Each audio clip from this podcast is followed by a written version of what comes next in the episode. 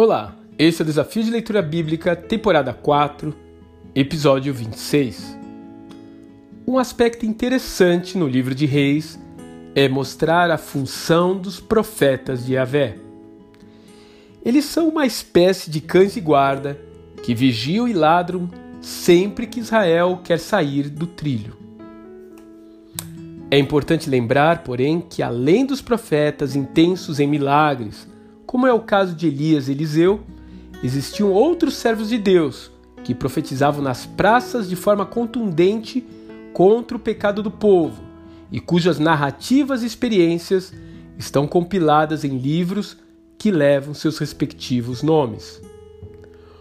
O profeta Joel é um exemplo desses homens. Ele segue bem o padrão de pregação que será usado por quase todos os profetas escritores. Em primeiro lugar, como procuradores de Yahvé, esses profetas trazem nas mãos a aliança de Israel com o Senhor e veementemente acusam a nação de estar descumprindo as cláusulas do contrato com o Todo-Poderoso.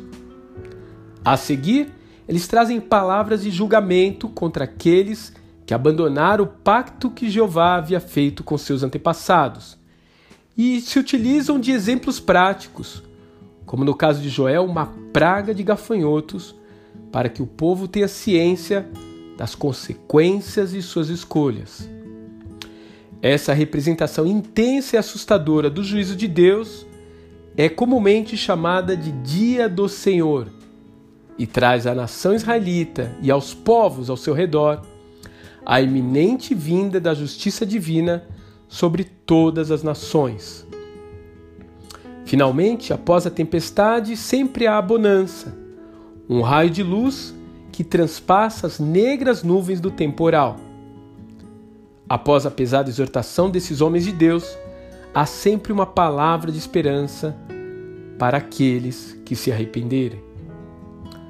No caso de Joel, essa palavra vem na promessa surpreendente do derramar do Espírito Santo sobre os servos de Deus algo que o próprio profeta jamais conseguiu entender completamente, mas que se cumpriu nos dias de Pentecostes, como você pode ler em Atos capítulo 2, e continua se cumprindo na vida de todos aqueles que pedem esse presente ao Pai.